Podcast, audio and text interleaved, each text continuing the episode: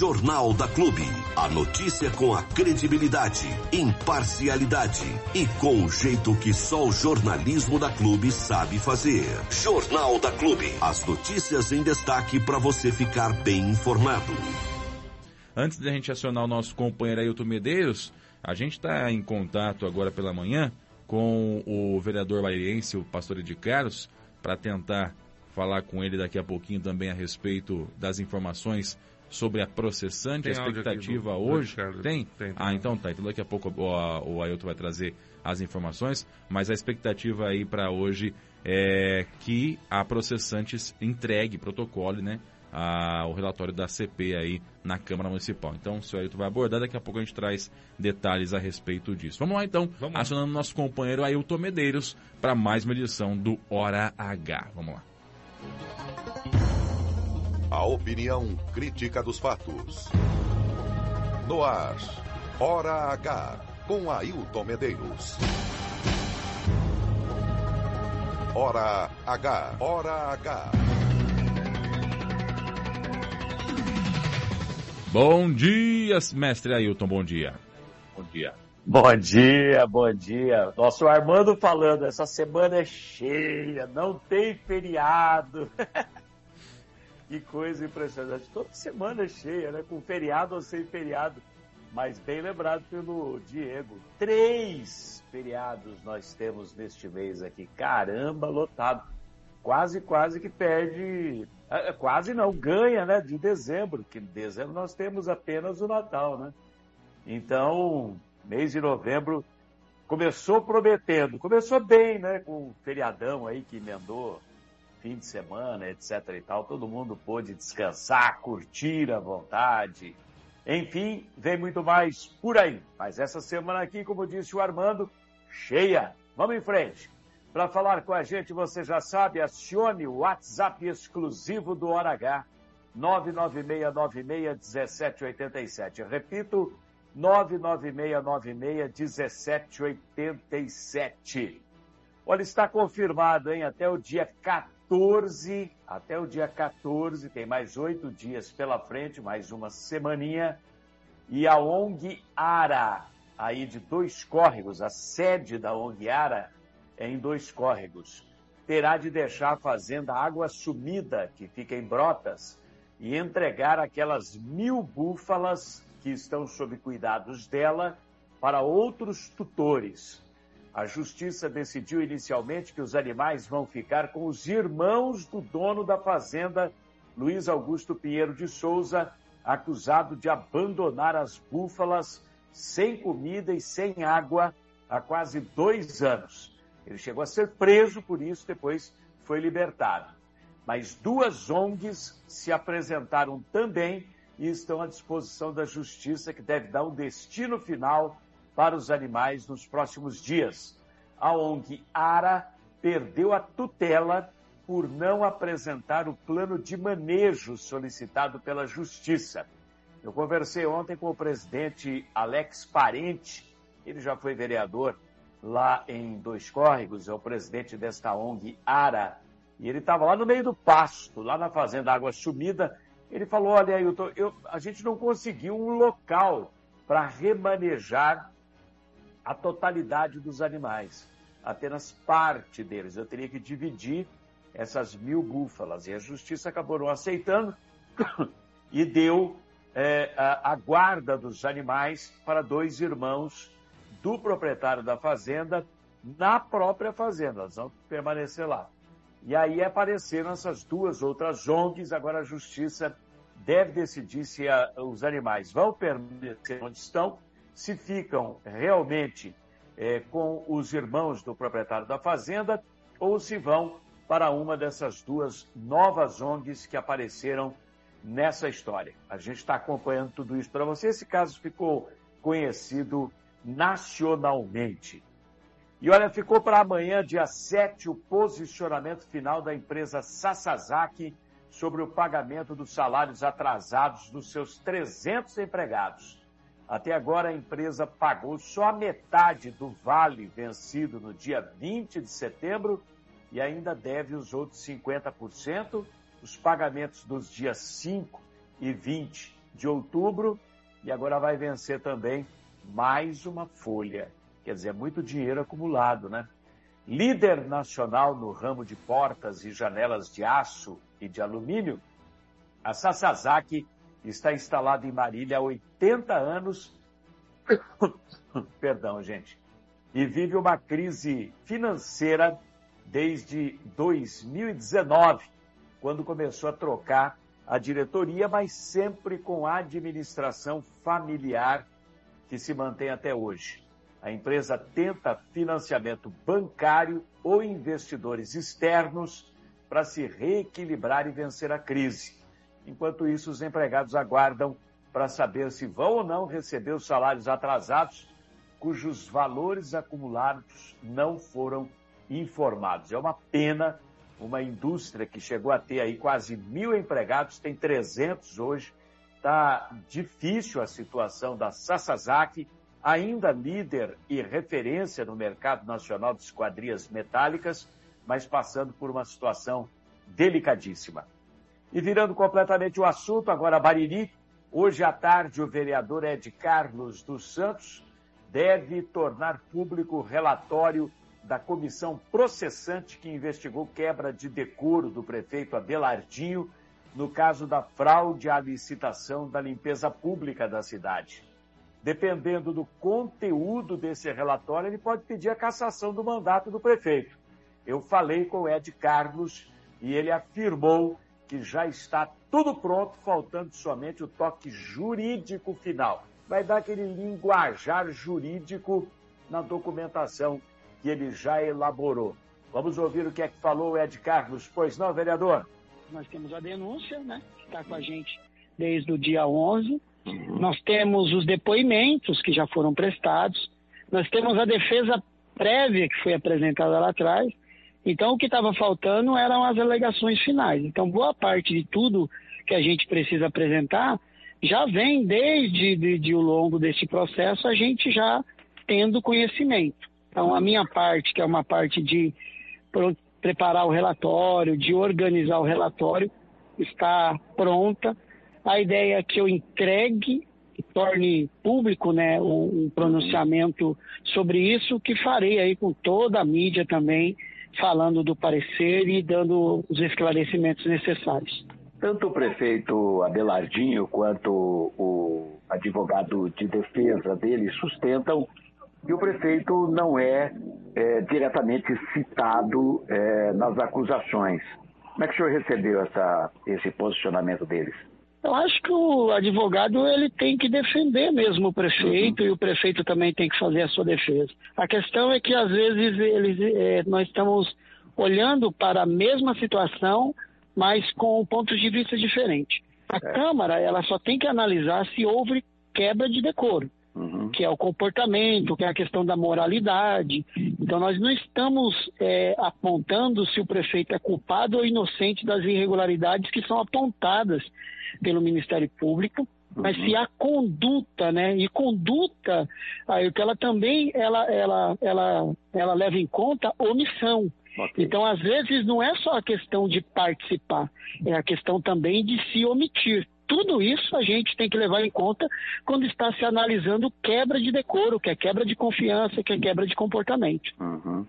O senhor tem já um, uma ideia do que deve conter esse relatório? Para o senhor, houve quebra de decoro? É, o, que o senhor pode adiantar em relação a isso? Bom, em relação a isso, eu não posso adiantar nada enquanto uhum. eu não apresentar esse relatório para a comissão.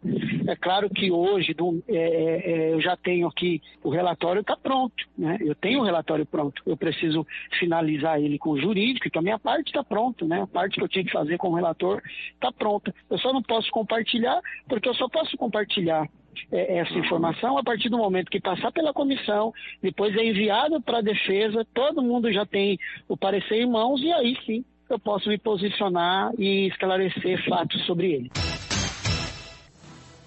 Muito bem, agora são 7 horas e 16 minutos. O Jornalismo Clube FM vai acompanhar atentamente todos os desdobramentos deste caso nesta segunda-feira e vai trazer mais detalhes a respeito desse relatório, porque o, a cereja do bolo é o relatório, é o conteúdo dele que poderá determinar ou não o pedido de cassação do mandato do prefeito Abelardinho.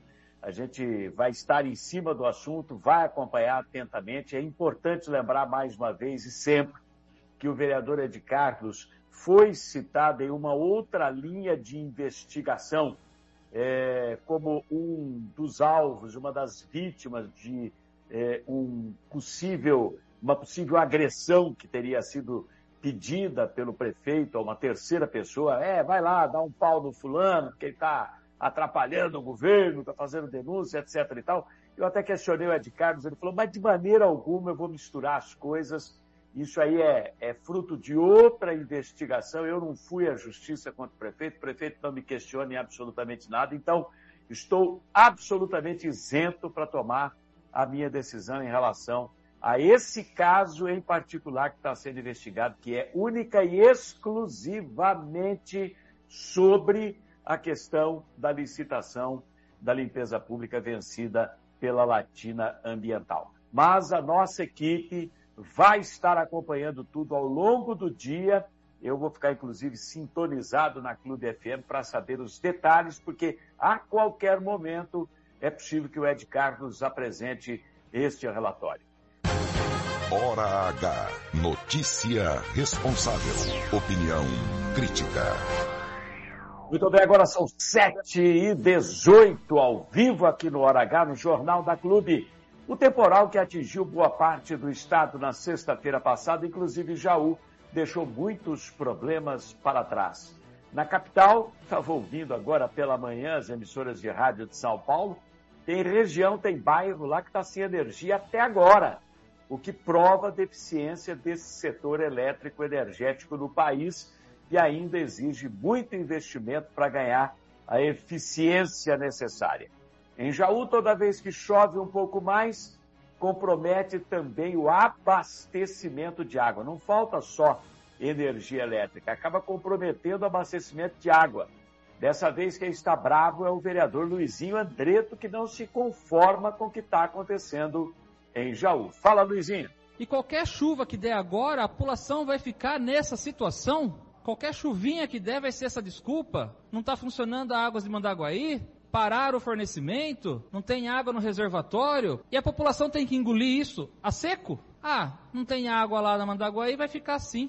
Dá seu jeito. Vamos resolver. Vamos fornecer caminhão-pipa. Vamos transferir de outras áreas. É uma vergonha o que a gente paga pela água Aí você chega em casa depois de um dia cansado, numa sexta-feira, não tem água, e vai desculpa atrás de desculpa. A gente tenta contato com águas de Jaú da mesma forma que o munícipe tenta. Aí a gente recebe aquela nota. Está faltando água porque não tem distribuição da Mandaguaí. A gente tem que aguardar. Aí o problema é queda de energia. Aí a água volta, tem turbidez. E aquela reunião que a gente participou do levanta mão? Aí houve uma pergunta. Quem é aqui a favor de romper o contrato com a Águas de Jaú? Levanta a mão. Tem um vídeo que é clássico na internet. Eu levantei a mão. Se for pro bem do povo, foi feito um teatro bonito, divulgado por algumas redes sociais. Bravo, batendo na mesa, vamos romper o contrato, vamos romper, que o povo está sofrendo. Puro teatro. Campanha política para prefeito foi feito em cima de questionamentos sobre a atuação da Águas de Jaú.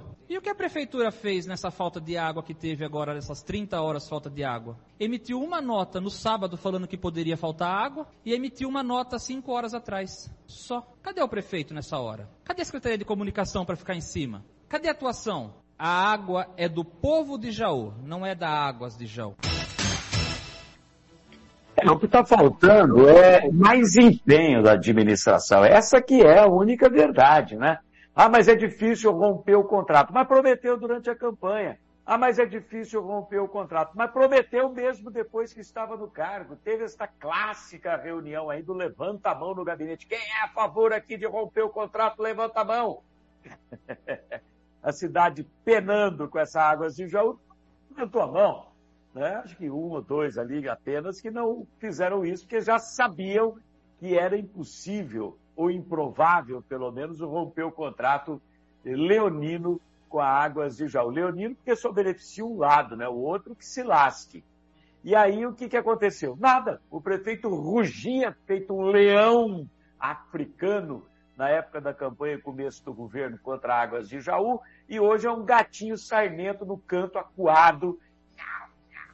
Só isso e nada mais em relação a Águas de Jaú. Deu tudo que a Águas de Jaú pediu. Tudo!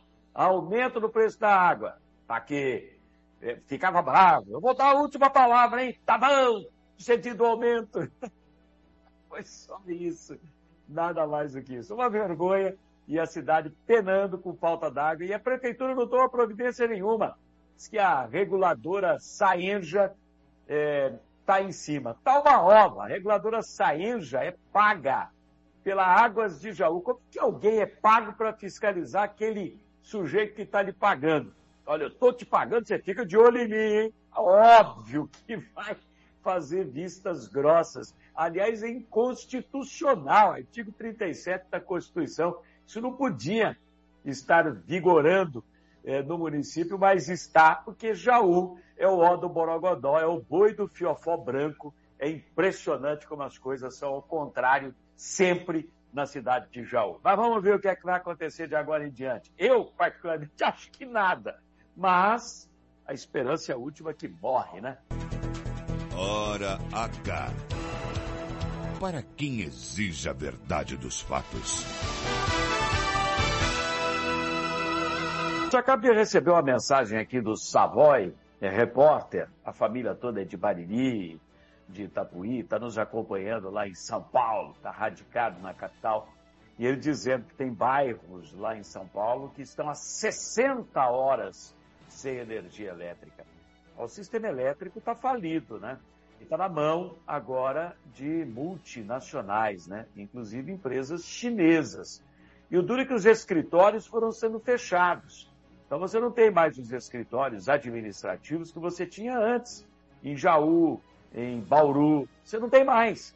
Então hoje o máximo que você encontra lá é um sujeito para fazer despacho, nada mais do que isso. Então vai lá, despacha um documento, etc e tal, houve alguma queixa, mas não resolve pisciroca nenhuma. Hoje é tudo pela máquina. E, aliás, mandaram para mim várias mensagens e print da tela do computador, é, da, do celular, de gente dialogando com máquina, mas xingando a máquina. Ah, lá para aquele lugar, máquina xarope, não sei o quê. Porque não resolve nada. Você está falando uma coisa, a máquina está programada para dizer outra completamente diferente você fica sempre entregue ah, aos robôs, nada mais do que isso. Tempos estranhos esses, não? Se já tem problema com abastecimento de água, não faltam problemas também com a destinação final do lixo coletado nas residências. O transbordo está lotado, não tem mais onde colocar lixo, uma situação que já se repete por várias vezes no governo atual sem nenhuma providência. Quem esteve lá no fim de semana e ficou horrorizado com o que viu foi o vereador Matheus Turini, falou comigo ontem. Escuta o que ele disse aí. Fala, Matheus. Fomos acionados por pessoas sobre o crime ambiental ali no transbordo, local que o lixo era para ficar no máximo 24 horas e virou um verdadeiro lixão a céu aberto. Estivemos no local, tiramos fotos, fizemos registros ali com, com vídeo e é lamentável a situação sabe, fotos que tiraram ali de outras redes sociais não demonstram a quantidade de urubus atrás de material orgânico e que dividem o mesmo espaço com famílias que estão coletando é, material reciclável. Lamentável, né? é assim, sair deprimido da, daquele lugar. Acionamos o Rosseto, promotor da, da, da, da promotoria respon, é, responsável por essa, por essa área. Já tem inquérito civil aberto, nós, nós juntamos mais o material que nós gravamos ali. Entrei em contato com o pessoal da CETESB. O pessoal da CETESB já nos informou que tem multas aplicadas que já passam o valor de 40 mil reais e que há uma forte possibilidade de interdição, que talvez aconteça nesta semana. Então o município de Jaú vai dando um péssimo exemplo na gestão ambiental. Né? Já cansei de criticar o secretário Giovanni por conta disso. E em meio de todo o caos que a gente vê, ainda nem o lixo estão conseguindo dar destinação. Lamentável. Ah, é uma coisa impressionante, né? Porque se você não avisa, se você não tem lá alguém eh, verificando aquilo e falando, ó, oh, vai dar chabu, ó, oh, vai dar chabu. Então, vamos lá. Hum, fui pego de surpresa. Mas pego de surpresa com uma situação que se repete corriqueiramente, sabe? Não dá, né? E a última edição do Jornal Oficial de Jaú publicou extrato de contrato firmado no dia 27 de outubro entre a Prefeitura e a empresa Estre Ambiental SA, aliás, a Estre Ambiental, que está em recuperação judicial, para prorrogar o prazo dos serviços de tratamento e destinação final do lixo em Jaú. Valor 3 milhões e 900 mil reais. Ou seja, é, se tem um contrato aí, a gente viu o extrato do contrato publicado no Jornal Oficial, por que, que permitiu este hiato entre vencer o contrato e firmar um novo contrato de prorrogação de prazo para os serviços da empresa lá no transbordo? Por quê? Por que pensou antes para evitar que tivesse esse tipo de problema, que o lixo acumulasse? O lixo já chegou na estrada rural que liga a rodovia até o transbordo, daqui a pouco impede a passagem dos veículos na estrada rural. Tem montanhas e montanhas. Eu vi um vídeo, eu fiquei horrorizado.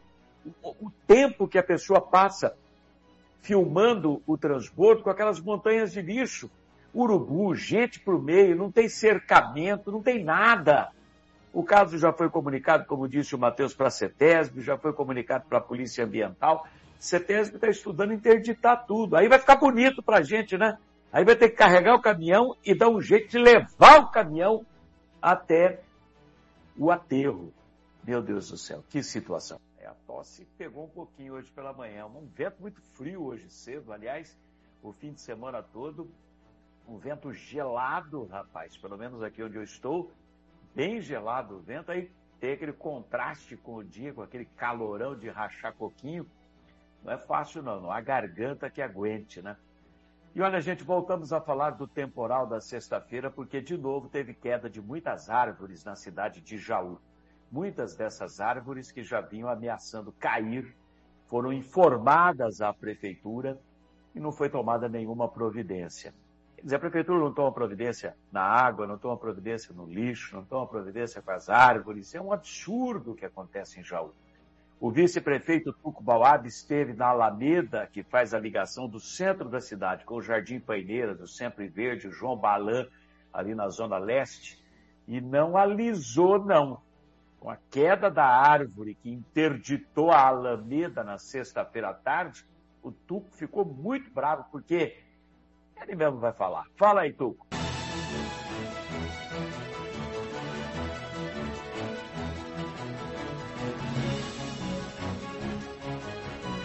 temos problemas aí para ouvir o Tuco, não é? Tudo bem. Ele diz o seguinte, que o Luiz Henrique Espeta, vereador, acabou, na verdade, é, apresentando para a prefeitura um requerimento pedindo corte, a supressão dessas árvores na Alameda, é, onde faz a criação ali do centro da cidade, com o Centro Verde, o Balan, é, exatamente porque elas ameaçavam cair e aí é, essa queda já era anunciada, né? Tragédia anunciada. E as árvores caíram de fato.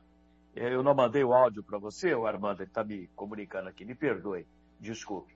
É, mas era isso que o, o, que o Tuco diz, ele esteve lá e ele ficou muito bravo porque houve lá uma perda de tempo, serviço que precisou ser feito às pressas, para poder remover a árvore que caiu na avenida, sem dizer o risco, né? Podia ter caído em cima de um carro, podia ter caído em cima de uma pessoa passando ali na calçada, porque ela cruzou a alameda de um lado a outro, e quando isso acontece, vai bater lá na calçada do outro lado, né? Atingir o muro da casa do outro lado da alameda. Então, um perigo lascado. Nós temos muitas árvores, tinha que ser feito um inventário das árvores que nós temos na cidade, existe até um tomógrafo para árvores que a Secretaria do Meio Ambiente obrigatoriamente deveria ter para poder fazer a checagem da saúde dessas árvores, é, para saber se elas estão íntegras ou não, é, oferecendo algum tipo de risco ou não, que aí é um perigo, né? Se você não tem isso e fica só contando com a sorte, você não está vendo lá dentro do tronco da árvore o que é que está acontecendo, pode estar tá tudo carcomido por dentro por cupins, etc. e tal, e de repente um vento qualquer derruba a árvore, né? Agora, no caso de Jaú, tem muitas árvores plantadas rente às avenidas, às alamedas, às ruas, que podem cair. E árvores que são impróprias, muitas vezes. Né? Você vê abacateiros, né, que os galhos caem facilmente, e outras árvores, Santa Bárbara, que cai fácil os galhos. Nós tínhamos também, agora estão suprimindo e substituindo, mas nós sempre tivemos muito flamboyant na cidade. Você quer galho mais frágil do que do flamboyant? Dá um vento, o galho vai parar lá do outro lado.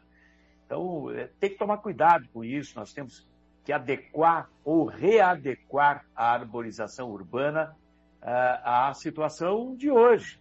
E árvores que não cresçam muito, que não atinjam a fiação elétrica, etc. e tal. Porque um problema acaba, na verdade, acarretando outro. Nós vamos ficando por aqui com esta edição do Hora H. Voltamos amanhã, como disse o Armando na abertura do programa, semana cheia. Não tem feriado, não. E hoje a gente está só começando mais uma semana e iniciando efetivamente o mês de novembro. Grande abraço a todos, até amanhã. Segue o Jornal da Clube com muito mais informação ao vivo no seu rádio. Um abraço, tchau, tchau, até amanhã. Hora H, com Ailton Medeiros. A notícia do jeito que você gosta de ouvir. Ninguém é líder por acaso. Clube FM, liderança absoluta. Segunda! Bora pra cima! Segunda! Segunda-feira! Pra começar bem a semana! Segundou na Clube! No ar, Jornal da Clube. As notícias em destaque para você ficar bem informado. Vamos seguindo aqui com o Jornal da Clube nessa manhã de segundona, começo de semana. E a gente não pode deixar de falar a respeito desse final de semana que diversos munícipes acabaram relatando para o jornalismo da Clube terem ficado aí sem energia elétrica em diversos pontos da cidade. Alguns bairros a energia só retornou aí na parte da tarde é. do sábado, é. né? Ficaram aí mais de 24 horas sem energia elétrica. Foi quem ficou aqui. seis horinhas sem energia e tá bravo, imagina quem ficou 24 horas. Meu Mais de 24 horas, é... né, mano? A informação que nós temos é que a energia retornou depois das três em alguns bairros. É, e a gente sabe que a energia caiu por volta de três horas é. no dia anterior, na sexta-feira, né? Quer dizer, o que tinha na geladeira... Vai pro Beleléu, não é, tem, é inevitável. Tem. Isso aí não tem outra tem alternativa, jeito. né? É, e isso aconteceu, não foi só em Bariri, viu? A gente acabou aí é, ficando revoltado, óbvio, né? Você que está nos ouvindo aí, que passou por essa situação, ficou revoltado. Mas o temporal, a tempestade que passou aí pela nossa região e foi até a capital paulista, deixou diversos municípios aí em situações quase que calamitosas, né? Complicado. Foram horas e horas aí, como disse o Savoy aí pro, pro Medeiros, né? 60 horas sem energia elétrica. Você imagina você 60 horas sem energia elétrica, né? A gente que às vezes precisa tomar um banho em algum lugar ou outro, eh, né? Na hora do, do vamos ver, acaba tomando banho gelado ou vai na casa do vizinho, ou na casa do, do pai da mãe, né? Ou na casa da irmã, para dar um jeito. Mas quem não tem essa alternativa? Ainda tem bairros em São Paulo que o restabelecimento da energia vai acontecer só amanhã. A, a minha, eu tenho, eu tenho parente em São Paulo, tia, prima tal. Só teve o retorno de energia ontem de tardezinha, quase pois noite, é. quase noite. Então, o que tinha na geladeira foi tudo para o espaço, já está tudo no lixo. Bom, então foi realmente uma, uma situação sem precedente aí, né? Uma coisa fora do, do padrão. E até a Anatel identificou a instabilidade... Anel. Seu... Anatel. Ah, dá, desculpa, telefonia. Identificou instabilidade no serviço de internet e telefone em mais de 20 cidades do interior do estado de São Paulo, depois da passagem aí desse, dessa situação aí, né? Aliás, só falar de telefone, aproveitando o gancho, os telefones fixos da rádio não estão funcionando, hum. tá? Desde o do, do, raio. A gente já fez a reclamação é, na Vivo, mas depois desse temporal que caiu de cabo de telefone, então a gente fica no aguardo aí do restabelecimento das linhas aqui. Mas os fixos da rádio não estão funcionando. Pois é, e isso tem acontecido em diversos municípios, né? As, as equipes da CPFL, de outras prestadoras de serviço, como a Vivo, por exemplo, ele não tem material humano suficiente para resolver as coisas num passe de mágica. Infelizmente, Infelizmente eu digo porque a gente acaba sendo prejudicado aí, né? Nós que pagamos rigorosamente em dia as mensalidades, que não é do carnê do, carnê do baú, mas sim do carnê da, da internet ou da energia elétrica, acaba ficando aí na mão e esperando que isso se resolva, né? Só para você ter uma ideia, uma vez eu conversei com o pessoal da CPFL e tem uma equipe para cobrir a região. É uma equipe. Uma para a é, região, é uma né? Para as nossas cidades mais próximas aqui. Boracé sofreu também esse final de semana aqui numa situação complicada. A área central da cidade, que é quase tudo, acabou ficando sem energia elétrica ali por horas e horas. Até a vice-prefeita, Marlete, acabou publicando um desabafo, acionou as equipes aí responsáveis da coordenadoria do CPFL para que fossem até lá, enfim, um transtorno danado desde aquele temporal que acabou passando aí na sexta-feira no município, né? Ventos de quase 80 km por hora passaram aí pela nossa região, alguns municípios acabaram recebendo mais vento, outros menos vento, né? Mas a queda de árvore foi um negócio de quantidade imensurável. E Bariri não está fora dessa rota, né? Muitas árvores acabaram caindo em diversas praças e até em ruas, né, do município por conta justamente dessa desse vendaval que acabou passando pela cidade. Só para você ter uma ideia, tem uma rua aqui em Bariri, que é a Avenida Centenário, ela tem até agora uma árvore caída lá ainda em uma das faixas, é uma avenida, né? Ela, em uma das faixas da avenida está caída uma árvore que fica em frente ao CAPS, que é o Centro de Atendimento Psicossocial do município de Bariri. Inclusive, o CAPS não está funcionando agora de manhã para que possa ser retirada essa árvore aí, reparada a fiação de energia elétrica e o CAPS possa voltar a funcionar. Ou seja, é, muita árvore caída para todo quanto é canto, na Praça da Matriz, né, na área central da cidade. Aqui na Expressa Sul também teve árvore que caiu, só foi retirada no sábado pelos bombeiros, né, porque a gente não tem aí uma equipe de limpeza contratada para fazer esse serviço aí. E aí as consequências são inúmeras. O que mais se vê quando você passa pela cidade é galho que caiu ali, é árvore que caiu para cá, é algo que está pendurado no fio ali, enfim, a situação realmente complicada e a instabilidade ela pode persistir ainda por alguns dias. Lá na Nova Mariri, por exemplo, que é outro bairro da cidade que ficou aí quase 24 horas sem energia elétrica, a empresa de, de internet, através dos seus colaboradores, tiveram que tirar o um, um, um, galho de árvore que estava numa das ruas lá, né? Passaram por lá para ver se está tudo certo com a fiação. E aí, junto com os moradores, os meninos acabaram puxando o galho para fora da, da rua para desobstruir uma, uma das vias, né? Usaram aí o material humano do pessoal da internet, até da, da fibra aí da cidade, para poder dar uma desobstruída. Ou seja, tá uma situação realmente caótica em algumas cidades, Bariri ainda mais potencializada por essa questão da empresa de limpeza que depois aí já faz mais de dois meses que a Latina foi, é, foi interrompido o contrato com a Latina e que não foi contratada nenhuma outra empresa. E o não sendo chato da história aqui, se preparem porque situações como a desta última semana, de tempestade rápida e com muita ventania, vão se tornar cada vez mais frequentes. Isso é claro ah, ao fato de nós estarmos tendo aí o, o aquecimento global e a inversão de muitas temperaturas, né? Nós estamos tendo aí o, planeta se aquecendo mais rápido do que os meteorologistas é, esperavam. Esse ano ainda agravado pelo efeito El Niño aqui na, na, na América do Sul, né? E nós teremos, teremos muitas vezes situações como a da semana passada. Tempestades, vento forte e muito prejuízo, infelizmente. O senhor que é um conhecedor das causas jurídicas, Armando Galícia, não é um consultor, mas é um conhecedor. Nesse caso, o consumidor tem algo a ser feito? Olha, Diego.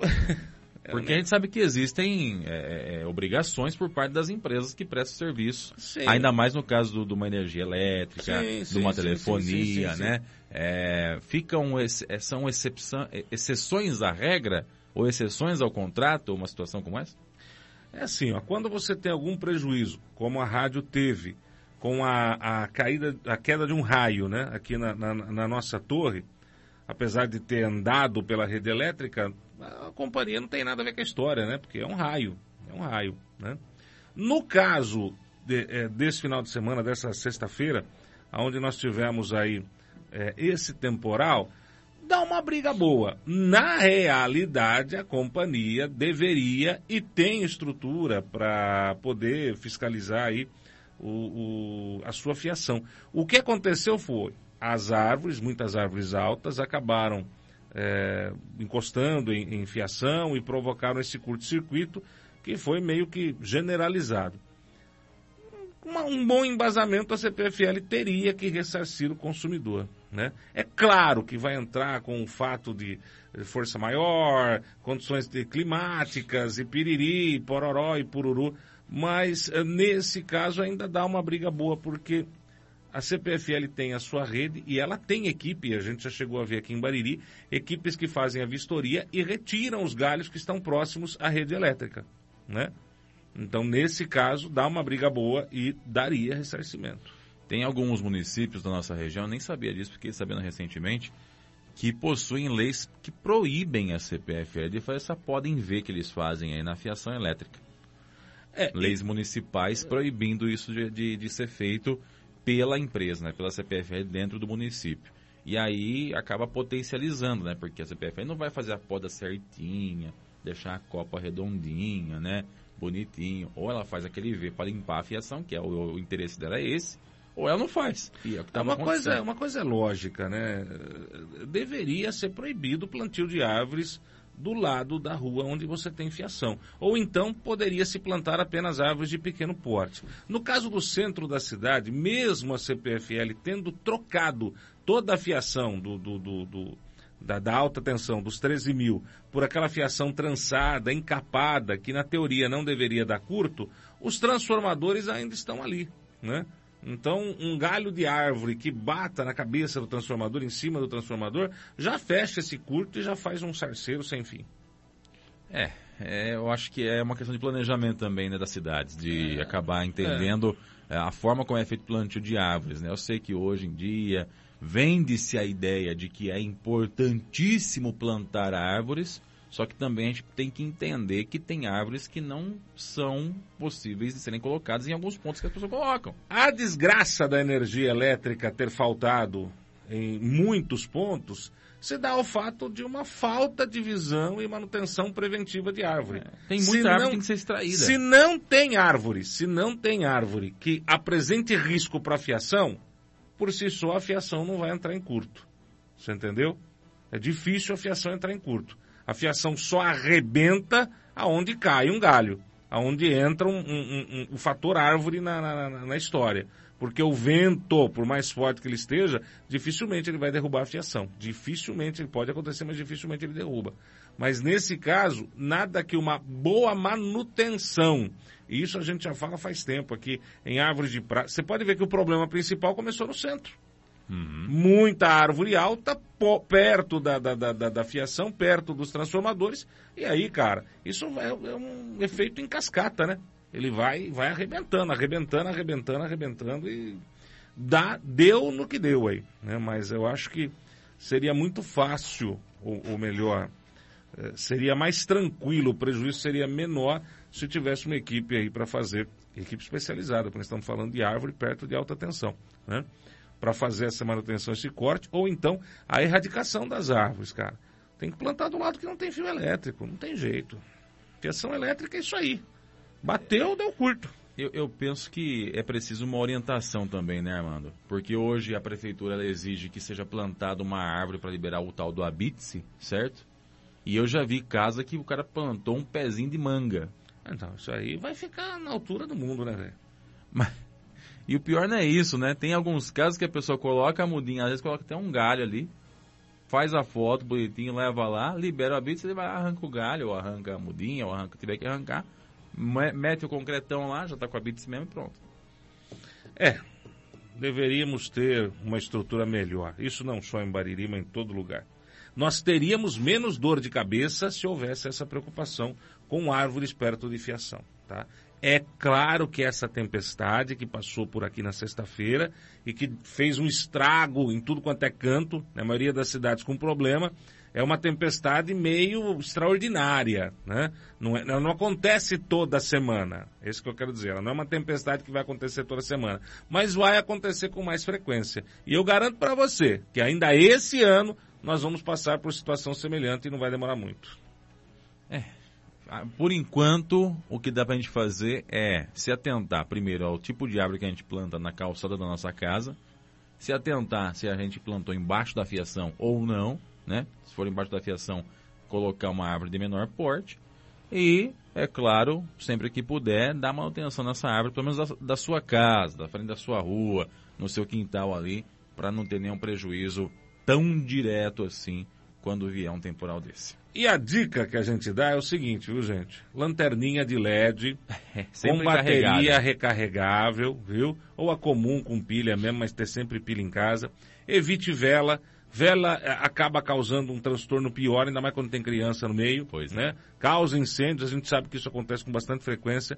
Tem em casa luz LED, luzinha de emergência, eu comprei. Eu comprei, olha, faz 15 dias que eu comprei para minha casa. Não é propaganda, viu, gente? Não é propaganda. É uma, é uma luzinha de emergência da Intelbras, tá? Que é uma marca boa, né? Uma marca nacional. É uma luz de emergência da Intelbras, que a, a tomada que liga nela é na própria luminária. Não tem cabo nem nada. A tomada é na própria luminariazinha, luminariazinha de emergência, hum. tá? E aí você espeta ela na tomada, ela tem do, duas intensidades, média e baixa. Se você precisar usar ela como lanterna, você tira da tomada ela não tem cabo, você não precisa grudar ela em lugar nenhum. Ela não vai grudada em lugar nenhum. Uhum. É, imagina uma tomada com uma bateria, já com a iluminação, tudo bonitinho. E é claro que em casa acabou a energia também, né? Mas ficou um dia. Mas isso é porque. A casa né, ficou um dia. A gente tem outra situação aí, né? Não, não tem outra situação. Sabe quanto que eu paguei dessa luminária? Eu vou até é. mostrar o preço pra você aqui. É, até pra população ver que não é. Não é fim do mundo, Mas não. Só acabou a energia na sua casa que seu primo não é mais prefeito, né? Ah, isso sim, né? Se ele fosse, tem duvido que você teria acabado a energia na sua casa. Na sua ainda. Oxi. Até passar para vocês. Diga. Só de curiosidade. Quanto custou? É, deixa eu achar. 75. Não, cara, paguei barato pra caramba. 54. Não, esse modelinho aqui, ó. Uma hora e meia depois? Era aí, é o modelinho com tomada. Eu, eu, eu não achei o, o, lugar que eu comprei, ah mas ela tá aqui, ó. Aqui no site, não sei das quantas, tá R$27,10. Uhum. Mas eu paguei 15 reais cada uma. Nossa. 15 reais cada luminária. É, eu ia falar disso também. Na minha casa eu coloquei essa luz de emergência aí, paguei, comprei duas, paguei 30 reais cada uma. Em qualquer lugar que tem aí uma eletrosampa, você vai encontrar isso aí. Tem, tem, tem, tem. Você chega lá, eu quero uma luzinha de emergência. Você põe na tomada, bonitinho do lado da tomada ali, filho. Acabou, pode acabar a energia, vai estar tá aceso o suficiente para você não chutar o cantinho da mesa, não esbarrar na cadeira, né? Ninguém ficar desesperado. Uma belezinha, viu? Funciona uma maravilha. Não recomendo que coloque no quarto. Por quê? Porque se acabar a energia de madrugada com você dormindo, vai ficar um clarão dentro do quarto, né? É, mas é bom acordar. Então não coloque dentro do quarto. Põe no corredor, Tenha. põe na cozinha, né? Tenha que é bom. Em, na sala, quarto evita. Vamos nessa então, Amanda, avançando com os assuntos aqui. Também no final de semana nós tivemos uma notícia é, acalentadora, vamos dizer assim, hum. né? A polícia militar localizou o homem que é suspeito de estupro de adolescente em Bariri. Ele estava escondido no município de Bocaina. A Polícia Militar de Bocaina, na verdade, foi quem localizou na manhã da, do último sábado hum. um homem que estava foragido após ser apontado como autor de estupro de uma adolescente de 13 anos. O, que, o crime estaria acontecendo desde os 7 anos de idade da vítima. Uh, de acordo com a pela reportagem da Clube FM, após saber que estava sendo procurado, o homem teria fugido. Ele foi visto em Bocaina por uma família residente no bairro rural Curralinho.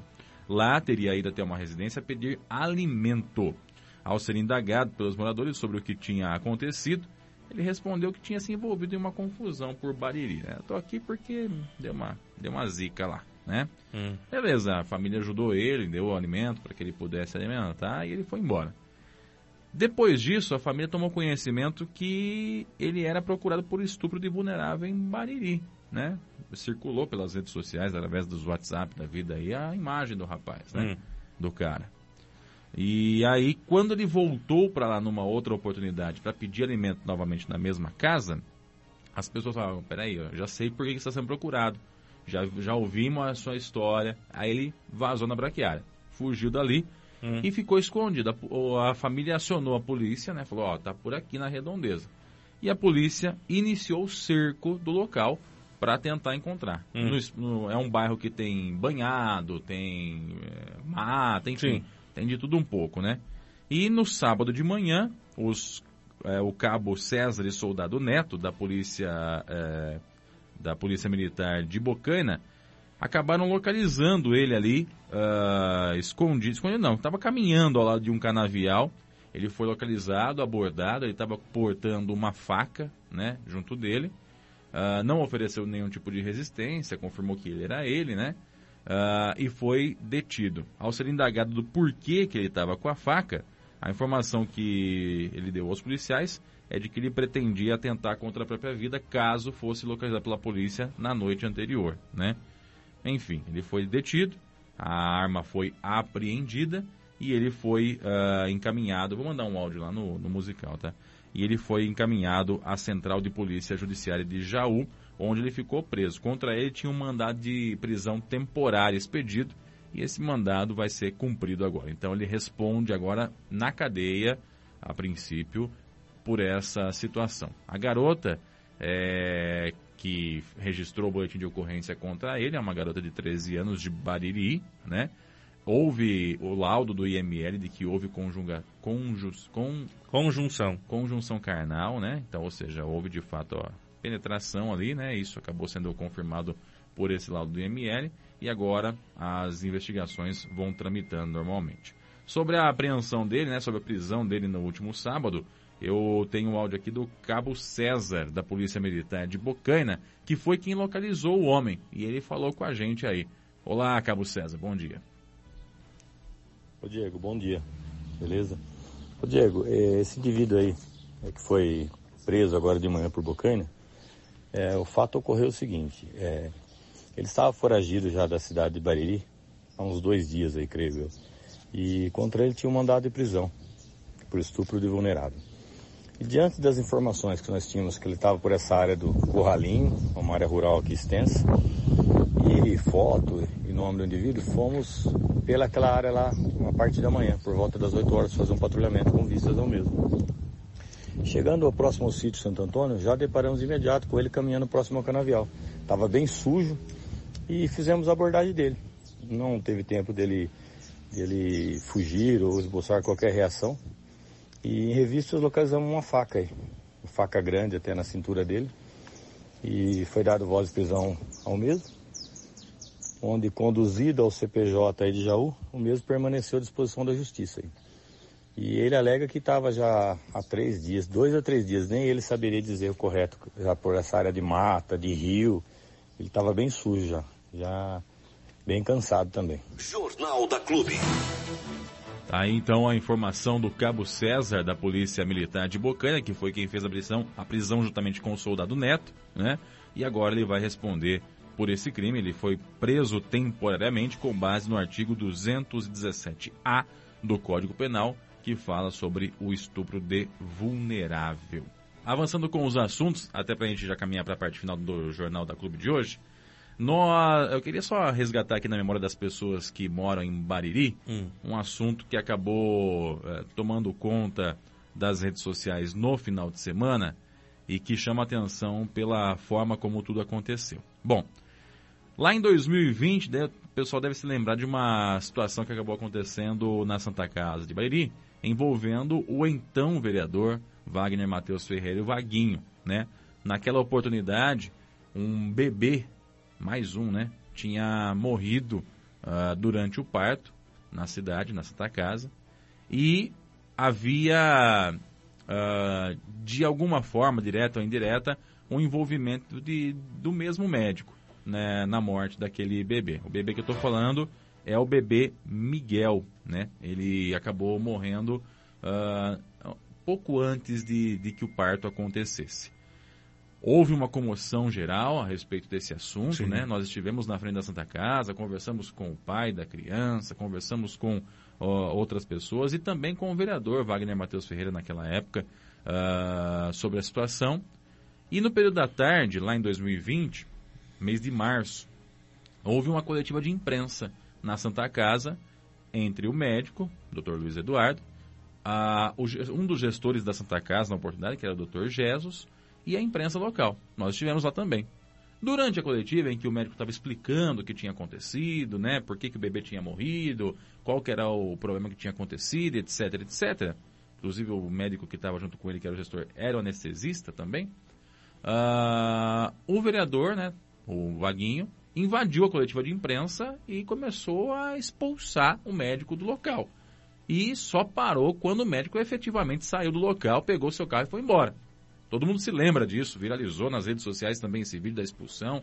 Enfim, foi uma loucura aquilo tudo que aconteceu. O médico foi embora. E o médico entrou na justiça contra o vereador pela forma que aquilo aconteceu, né? É, ao vivo, para todos os veículos de imprensa ali, acontecendo tudo aquilo, ele falou que houve danos morais pela forma como tudo aconteceu. Esse vídeo da Clube, inclusive, atingiu acho que 4 milhões de visualizações. Já ultrapassou. Já ultrapassou. Já ultrapassou. São 5 milhões já. 5 milhões de visualizações. De visualizações nas redes sociais, esse, esse vídeo. Ou seja, uma situação realmente que entristece por tudo que aconteceu e que também revolta, né? Deixa as pessoas revoltadas. Bom, o médico entrou na justiça contra o Vaguinho e essa semana que passou, a justiça referendou aí a causa do médico e acabou condenando o ex-vereador Vaguinho a pagar uma indenização de 50 mil reais por danos morais contra o médico, né? Pela forma como tudo aconteceu.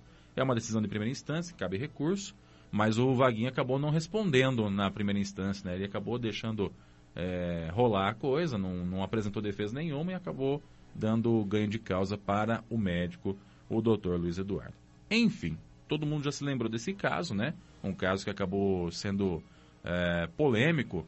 Até esses tempos atrás eu falei a respeito da situação e, e até repito o que eu falei naquela oportunidade. Não dá para a gente ser hipócrita e dizer que aquilo que foi feito naquele momento não representava pelo menos metade das pessoas que estavam assistindo, né? Foi um caso muito revoltante. Sim. A forma como tudo aconteceu, Sim. a sequência de crianças que haviam morrido na Santa Casa, Sim. Algumas delas envolvendo aí, de certa forma, o mesmo médico. Não que ele tenha culpa, não é isso que eu estou querendo dizer, mas ele era o médico que acompanhava a gestante, ou, ele, ou ele era o médico uh, à distância que acompanhava aquela situação. Todo mundo se lembra do bebê que morreu entalado no caminho entre Bariri e Jaú. 90% é? da população teve vontade de fazer o mesmo que o Vaguinho fez. Vai, então não, não dá para ser é, hipócrita não é por aí. e querer atirar a pedra. Atire a primeira pedra aquele que não sentiu a mesma vontade. É, né? Tem gente que sentiu mais vontade, vontade mais mais intensa do que isso. E é o caso da mãe do Miguel. Que, inclusive, quando viu essa condenação do Vaguinho, foi para as redes sociais, né? De uma forma. Ela não falou em nenhum momento, ela falou a respeito disso, desde 2020 até aqui, mas dessa vez ela não suportou e acabou indo para as redes sociais para desabafar. Ela publicou nas suas redes sociais, a Graziele, publicou um desabafo uh, falando a respeito dessa situação. A gente acabou aí copiando esse, esse vídeo, tá também na, nas redes sociais da Clube FM.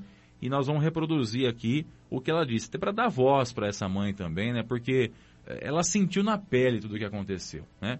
A, a, além do que aconteceu, além da culpa que, que, que tem ou não efetivamente o vereador na forma como tratou o médico naquele momento, a mãe foi quem foi a mais prejudicada. Ela foi indenizada? Até que eu saiba, não. Até hum. que eu saiba, não. Ela ficou nove meses esperando uma criança que não chegou nunca.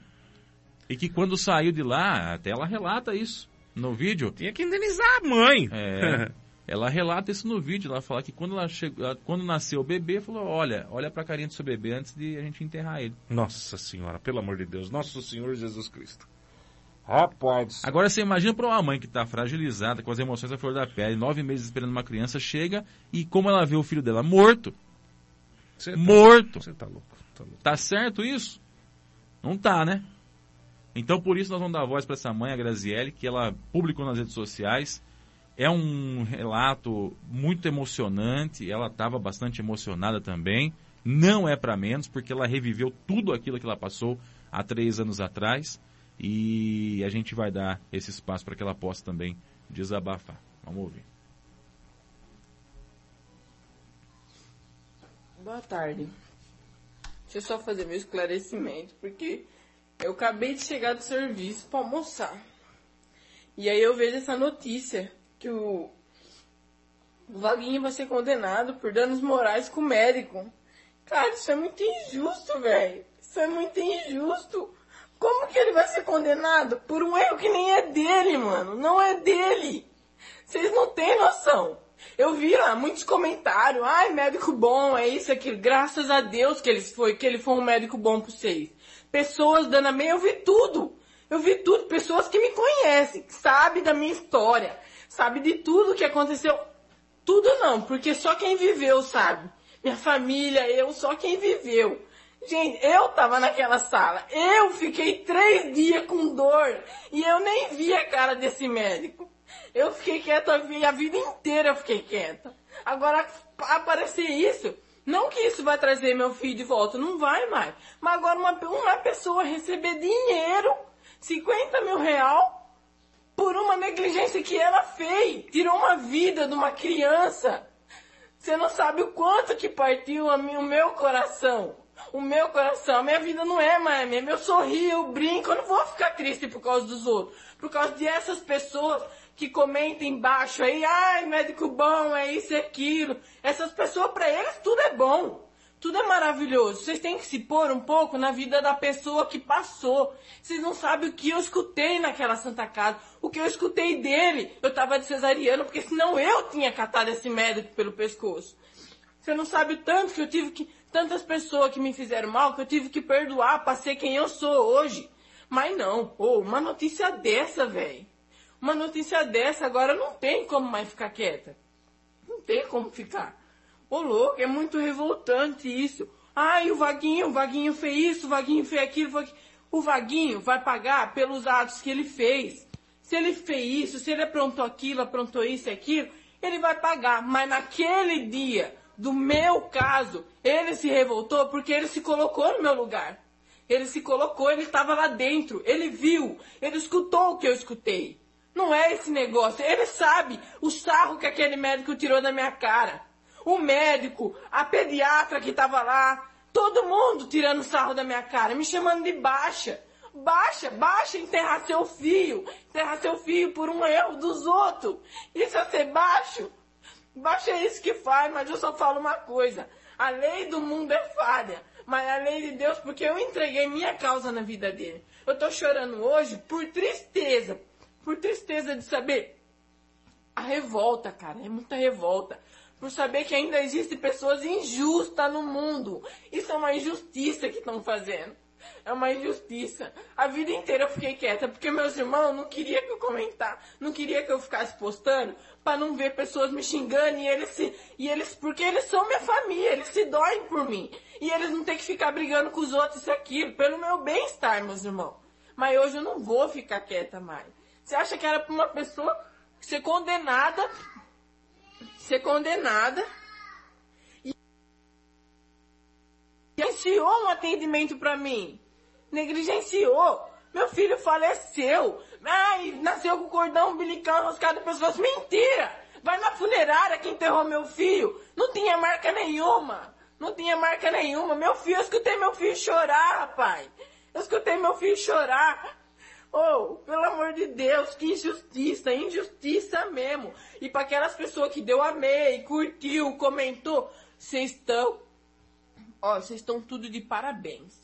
Parabéns mesmo, excelente. Vocês estão de parabéns, velho. Parabéns. Vocês não são mãe e não são pai. Porque quem realmente é, o Vaguinho foi pai. O Vaguinho foi pai. Ai, mas o Vaguinho faz isso, isso aquilo. O que ele faz da vida dele, deixa fazer, o problema é dele. Ali ele se colocou como pai homem de verdade. O Vaguinho, ele tem todo o meu respeito e minha admiração por isso. Porque o dia que ele estava ali, ele viu o que eu escutei, o que eu passei. Do mesmo jeito, toda a minha família estava ali junto comigo. A minha família sofreu, sofre junto comigo. Quantas noites sem dormir por causa disso daí, ainda me veio uma dessa ainda, cara. Me veio uma dessa. É muito injusto, velho. É muito injusto. É muita injustiça, mano. Nossa, eu fico revoltada. Revoltadíssima. Jamais isso era para acontecer. Cara, eu escutei tanta coisa. Vê seu filho, porque é a última vez que você vai ver, eu escutei. Ah, você já sabia que seu filho ia morrer. Gente, como eu sabia que meu filho ia morrer? Eu tenho os ultrassom lá, o meu filho era perfeitinho. Tá, foi a vontade de Deus, foi a vontade de Deus. Mas se eles tivessem feito a parte deles também aqui na terra, porque Deus ele faz a parte dele lá, a gente tem que fazer a nossa aqui. Agora o cara vai receber. O outro foi condenado porque tá certo. O outro aqui diz que tá certo. Para a justiça ele tá certo. É muito revoltante isso, é muito revoltante. Eu vim falar aqui porque é aqui, no Facebook, que tá os mais comentários, os amei, né? Porque todo mundo ama. A, a, a, a desgra, desgraça com os outros, todo mundo ama. Tudo que acontece de ruim na vida dos outros ama. Notícia ruim espalha rápido. Espalha rápido. É, é, é perfeito isso. Mas é o que eu falo. É o que eu falo e eu sempre vou falar vou sofrer muito, cara. Essa notícia, já tô sofrendo demais com essa notícia. Mas de novo, novamente, eu entrego na mão de Deus. Aqui é falho, lá eu sei que não é. Lá eu sei porque eu vivo para Deus. Eu sei de todas as minhas lutas, eu sei que eu só tô aqui por causa de Deus. Por causa de Deus. Então eu vou deixar meu esclarecimento aqui. Jornal da Clube. Não tem igual. Bom, é simplesmente revoltante, né? A gente acaba revivendo tudo o que aconteceu. Nós da clube acabamos acompanhando esse caso bem de perto, né? Até porque estivemos na Santa Casa, né? É, acabamos tendo um contato é, com a família, então de fato acaba é, revivendo todo esse sentimento que nós tivemos naquele momento. Imagina para a mãe ou para os familiares que acabaram passando por essa situação, né? A gente só tem a lamentar e torcer para que a justiça efetiva seja feita. Volto a dizer, a condenação aconteceu, o Vaguinho, que foi, no caso, condenado, ele não respondeu no processo. Eu não sei se ele já estava detido quando foi audiência ou não. Eu estou para dizer para você que sim, viu? Então ele não acabou não respondendo no processo e aí, vamos dizer assim, é, é, transitou a revelia o é, negócio, né? É. Que é quando a pessoa não se interessa, não, não responde, não é. comparece, enfim, e acaba dando é, razão para quem está alegando alguma coisa. Mais ou menos isso. Mas cabe recurso dessa decisão. Por mais que o Vaguinho esteja nesse momento detido por outros fatos, ainda assim ele tem direito a se defender no processo e nessa questão. E a gente torce, volto a dizer, para que a justiça efetiva seja feita, principalmente para essa mãe aí, que hoje sofre mais uma vez, relembrar tudo isso, e deve sofrer pelo resto da vida por conta de não ter fi o filho nos braços, coisa que foi causada lá em 2020. Né? Essa é a, porcaria, para não dizer merda, de ser pobre no Brasil, né? É... Pobre é isso aí, gente. Não tem. Entendeu? A mãe que perdeu um filho por negligência médica ou não, é, não vai ser indenizada. E o vereador Vaguinho aqui, eu não vou avaliar o Vaguinho pelo fato dele estar hoje detido, mas sim pelo fato dele ter tido a coragem e, e, e, e a, a, a hombridade de ir lá meter o dedo na cara do médico. Porque eu vou falar um negócio para vocês, de verdade, de coração. Se sou eu, se é comigo, não ia ser um dedo que eu ia meter na cara do médico. Pode ter certeza disso. Porque nós estamos falando de, um, de, um, de uma criança, de um filho, né? É, não existe isso, é um negócio assim absurdo, tá? Então o que o Vaguinho fez, para muitas pessoas pode ter sido um show, para outras pode ter sido uma, um absurdo, uma falta de respeito, uma falta de educação. Ali não, ali eu vi uma pessoa que é pai, né? É, explodir como a maioria da, das pessoas. Porque não adianta ir na internet também e ficar metendo pau no que o Vaguinho fez, viu? É, para achar que está do lado certo, tá? Às vezes o que a gente fala não é o que o coração da gente sente, né? Entendeu? Então é bonitinho dar uma de santinho do pau oco, né? Eu tenho certeza que a maioria ia ser a favor de, de dar um peteleco na orelha do, do, do, daquele médico lá. É que nem o negócio de, de, de estuprador. É nem estuprador, né? Quando, quando os negros acabam fazendo justiça com a própria mão, que é errado. Porque a justiça divina é Deus que faz na hora dele, né? Na hora dele. Mas não, eu sou contra prisão perpétua, eu sou contra pena de morte, eu sou contra. Enquanto não acontece com alguém da sua família, porque aconteceu com alguém da sua família, se te der uma faca na mão e pôr o estuprador na frente, você mata. Então vamos, vamos cada um se colocar no seu lugar, né? entender o sofrimento dessa mãe. E eu não estou aqui julgando o fato da acusação, ou melhor, da, da, da, da, justiça ter condenado o Vaguinho a pagar os 50 mil. Eu queria ver se essa justiça também vai condenar o médico a indenizar a mãe. É isso que eu queria saber.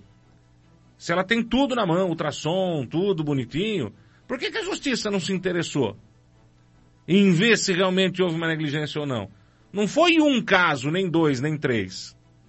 Mas aí, filho, volto a dizer para vocês, ser pobre no Brasil não é fácil, porque a justiça pode até ter as vendas nos olhos para que não consiga distinguir o rico do pobre mas a justiça consegue sentir o cheiro do perfume importado a quilômetros de distância. Você ouviu no 100,7 Jornal da Clube. Fique bem informado também nas nossas redes sociais.